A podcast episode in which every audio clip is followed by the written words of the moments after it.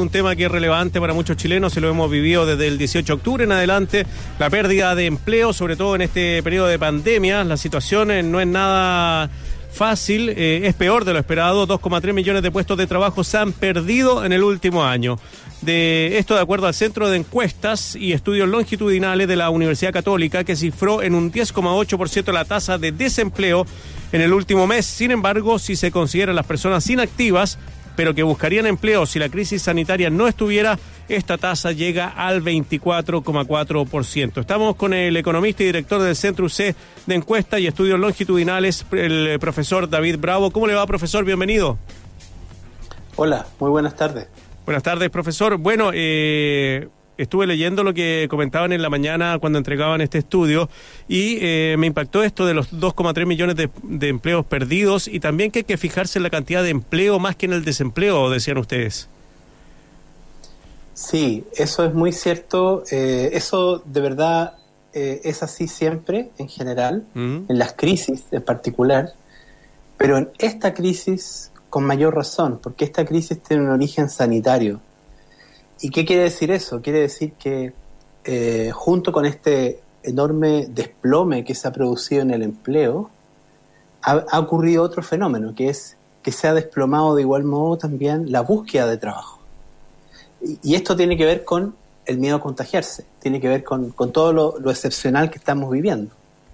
Y, el problema de esto último es que esto distorsiona las tasas de desocupación. la tasa de desempleo en realidad eh, un desempleado es una persona que no está trabajando, pero que está buscando trabajo. Y por lo tanto, si nosotros le hacemos caso a la tasa de desempleo, lamentablemente vamos a subestimar de manera muy gruesa el, gran problema que tenemos. Y el gran problema es el que tú mencionaste. Según nuestros datos, hoy día, la, hoy en Chile tenemos 2.300.000 empleos menos que lo que tuvimos hace un año. 2.300.000 empleos. Y, si a eso le sumamos eh, aquel grupo de personas que está cerca, que está, que está en la ley de protección del empleo, ¿cierto? Y que de otro modo estarían desempleados, estamos hablando de unas 500 o 600 mil personas. O sea, prácticamente eh, esta crisis está golpeando hoy día a 3 millones de personas. Esas son cifras siderales, son cifras históricas. Y, y bueno, la noticia que entregamos hoy eh, básicamente, lamentablemente, establece que aún no hemos tocado fondo. Hace un mes atrás eh, estábamos hablando de una pérdida de 2.100.000 personas. El INE, que tiene datos que en mi opinión son un poco más atrasados, porque son, datos de periodos previos, ¿cierto? de semanas anteriores, eh, mostró en su último informe una pérdida de 1.700.000 empleos, son pérdidas gigantes de todos modos, pero lo que los datos están mostrando es que no hemos topado fondo, lamentablemente, y por lo tanto es, es una situación ya muy seria. Perdón, no hemos topado fondo en relación a eh, la actualización que tienen los datos o se pudieran seguir perdiendo empleos en un contexto en el que supuestamente em, la crisis sanitaria está eh, eh, mejorando, no la crisis en sí, sino que la, la salud de la población y la salud económica también. Sí, eh, cuando digo no hemos topado fondo es porque nuestros datos son bien recientes.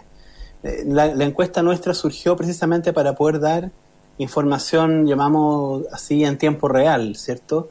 Eh, los datos que, entregó el INE en la última encuesta son los del trimestre abril-junio, es un promedio y por lo tanto supongamos que lo que entrega más o menos la situación de mayo. Hoy estamos a 13 de agosto, ¿cierto? Eh, ¿Qué es lo que dicen nuestros datos? Nuestros datos se refieren a la última semana de julio, la última semana de julio, o sea, hace unos 10 días atrás. Y esos datos lo que muestran es que se sigue empeorando el empleo. O sea, eh, eh, lamentablemente, mientras nosotros no veamos en los datos que estamos, que estamos reportando que la tendencia se revirtió, que, que, hubo una pequeña, aunque fuera pequeña recuperación, no podemos decir que en esta caída que hemos tenido libre, realmente enorme, hayamos tocado fondo. Por supuesto que esto tiene que ver con la crisis sanitaria, tiene que ver con los confinamientos, tiene que ver con los más de 10 millones de, de, personas que en el país han estado confinados y, y, con esa gigante caída en la actividad económica que, que ha traído consigo, ¿cierto? Y, y, por cierto, para, para poder abordar esto, en primer lugar hay que abordar bien, tenemos que ser exitosos en, en, en, en, en bajar toda la tasa de contagio. Eh, entonces, solamente ahí vamos a poder empezar a, recuperarnos. Pero la tarea que tenemos por delante en materia económica, en materia de ingresos, en materia de empleo, es gigante. Profesor, ¿cuánta gente está en edad o, eh, de trabajar? ¿Cuánta, ¿Cuánto en la masa que como chileno y chilena hay para trabajar? Para tener una idea. Mira, la, convención en estos casos es que se considera población en edad de trabajar a eh, aproximadamente 15 millones 700 mil personas, pero eso incluye personas de 15 años o más, ¿cierto? Y sabemos que entre los 15 y los 18 está prácticamente las personas en, eh, eh, estudiando deberían estar en el sistema educacional y, y cada vez más entre los 18 y los 22, 23 años tenemos también cada vez más estudiantes, ¿cierto? Eh, en, el sistema de educación superior. Eh, entonces, en Chile teníamos eh, aproximadamente 9 millones de personas ocupadas hace un año atrás. 9 millones de personas. y hoy día tenemos 6,7 millones.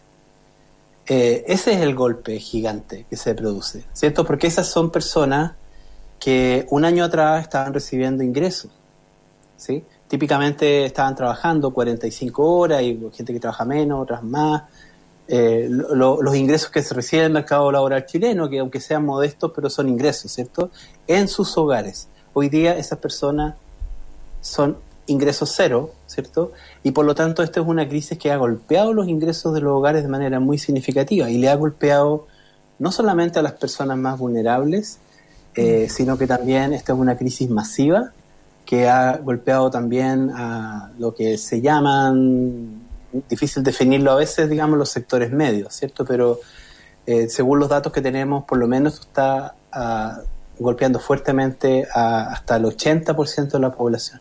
Sí, no, y es muy grave porque además muchas familias no es una, sino que son dos personas las que han perdido el empleo eh, o, o, es una familia que se queda sin ingreso. Eh, es realmente dramático lo que se está viviendo. Quiero saber si las, los índices eh, señalarían que esto es una situación que se da por igual en todo el país o hay regiones que se visualizan más afectadas, como también cuáles son demográficamente las características de la población que también ha visto más, eh, em, más dura esta situación, hombres, mujeres, edades.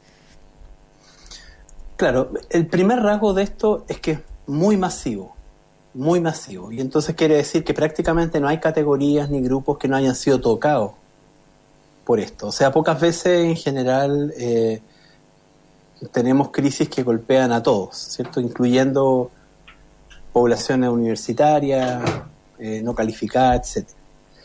Sin embargo, también sabemos que en general eh, esto golpea más fuerte a los grupos más vulnerables, los grupos que tienen menos educación, las personas que están en los ingresos, que tienen, que están en los, en los quintiles de ingresos inferiores, eh, eh, eso, eso es bastante fuerte y también es bastante claro, ¿cierto? Pero en el marco de, un, de, un, de una crisis que está golpeando a todo el mundo hoy día. En el caso de las mujeres, en los datos que presentamos hoy día, de hecho le pusimos una lupa al tema de género, porque si bien es cierto, esta, esta caída en empleo había sido muy masiva en hombres y en mujeres, en este mes lo que nosotros detectamos es que eh, efectivamente las mujeres tienen eh, una caída ya, ya muy fuerte, eh, más que los hombres, y, y, tiene señales de deterioro mayores.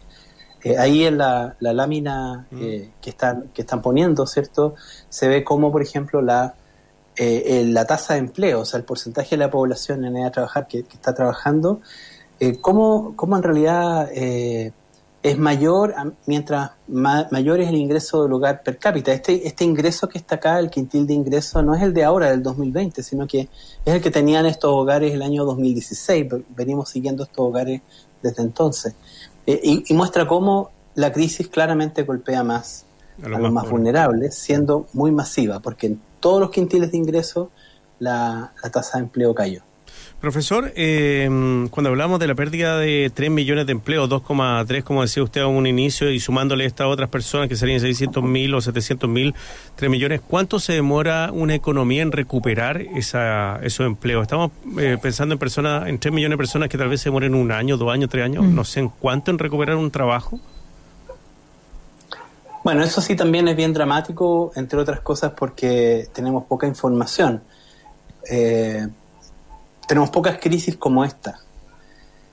Eh, entonces uno dice, bueno, vamos a ver las crisis anteriores de Chile, ¿qué nos dicen? Y son malas noticias, porque, por ejemplo, la crisis asiática en Chile nos tuvo con tasas de desempleo muy altas por, muchos años. Eh, también el problema también fue endémico, ¿cierto? Después de la crisis del año 82, que es una crisis muy parecida en magnitud a esta, eh, las razones son otras, ¿cierto? Distintas, pero, pero la crisis del 82 Chile tuvo sus niveles de desempleo más altos. Eh, eh, creo que en términos de shock, por el momento es comparable, digo por el momento porque capaz que esta sea más profunda. Y también nos demoramos mucho tiempo en recuperar esa capacidad de crecimiento. Es muy complejo, digamos, no, no, no, estamos preparados como país para eso. Pensemos solo lo siguiente, ¿cierto? Que, que el gran desafío que tenemos acá es que claro, uno dice esto es transitorio, pero puede ser que pasada esta transición desaparezcan las empresas, desaparece la posibilidad de empleo, ¿cierto? Entonces es, un desafío bien descomunal que tenemos y, me temo también que las instituciones en Chile no, no, no están tan bien preparadas para esto. Eh, y, también me temo, ¿cierto?, que, que, el desarrollo de nuestra sociedad también en los últimos años también nos ha dejado por el momento con más preguntas que respuestas. Porque en una crisis tan grande como esta, lo que correspondería, pienso yo, es como de verdad dejar de lado como muchas de las diferencias que tenemos, porque la magnitud de la tarea es gigante. Eh, eh, no se trata de quién está en el gobierno o la oposición en este minuto. Aquí hay muchas familias, ¿cierto?, que, eh, que van a, que están sufriendo ya y, que, y que esto se va a prolongar. Entonces aquí se requiere un gran acuerdo, a mi juicio. Pero, pero si miramos todos los días cómo se produce el, diseño de políticas, no, no es lo que prima, ¿cierto? Y entonces eso también me tiene un poco preocupado respecto para adelante, cuán capaces vamos a ser de salir bien de esta situación. Sí, a mí me preocupa nomás eh, la precarización que pueden tener los eh, empleos si es que em, por reactivar eh, la economía y que efectivamente se habla, se abren nuevas plazas eh, de trabajo, eso significa una merma, grande en la calidad del trabajo, que ya era precaria en Chile. Entonces, ese punto de equilibrio es, muy difícil de conseguir. Eh, ¿Cuál sería su mirada? Y lo estamos viendo ahora, por ejemplo, en el intento de regresar al trabajo del mundo de la construcción que tiene muy poco sistema sanitario activado que permita proteger a los trabajadores y a sus comunidades y su entorno. Bueno, sobre, sobre cómo reactivamos en el futuro y ahora es algo que va a ser de ensayo y error y vamos a tener que aprender a hacerlo. Entonces yo prefiero que, que, estemos haciendo pilotos, que eso se pueda examinar, pero hay que hacer algo, ¿cierto? No, no podemos esperar a que, a que pase, digamos. Por otra parte, eh, eh, yo creo que el, el, elemento primero es el empleo. Eh, el tema de la calidad del empleo, lamentablemente, en una situación de crisis se deteriora y se deteriora más allá de la formalidad o informalidad, se deteriora por los salarios, ¿cierto?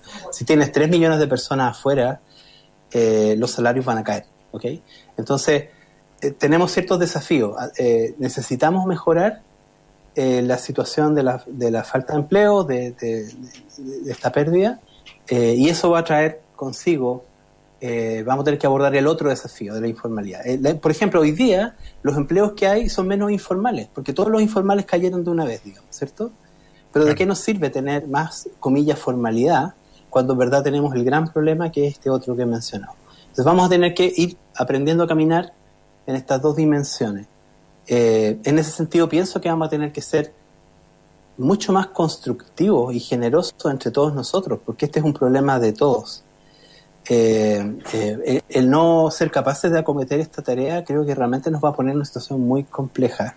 Y como sabemos también, los recursos fiscales son limitados y van a ser limitados, porque ya lo hemos estado comprometiendo y al parecer vamos a tener que seguir comprometiéndolo aún más. Entonces se va a requerir bastante eh, hacia, hacia adelante. Lamentablemente las cifras que entregamos hoy día no ni siquiera dan una luz de esperanza. Eh, para terminar, profesor, ¿esto lo hacen mensualmente, esta entrega? Lo estamos haciendo mensualmente, partimos justamente con la pandemia para entregar datos en tiempo real y a lo menos vamos a seguir hasta enero. Pienso que hasta ahí eh, podemos entregar información que puede ser eh, útil. Ya, Muchas gracias, profesor David Bravo, economista y director del Centro UC de Encuesta y Estudios Longitudinales. Un abrazo, gracias. Chao, gracias, chao. Hasta, luego.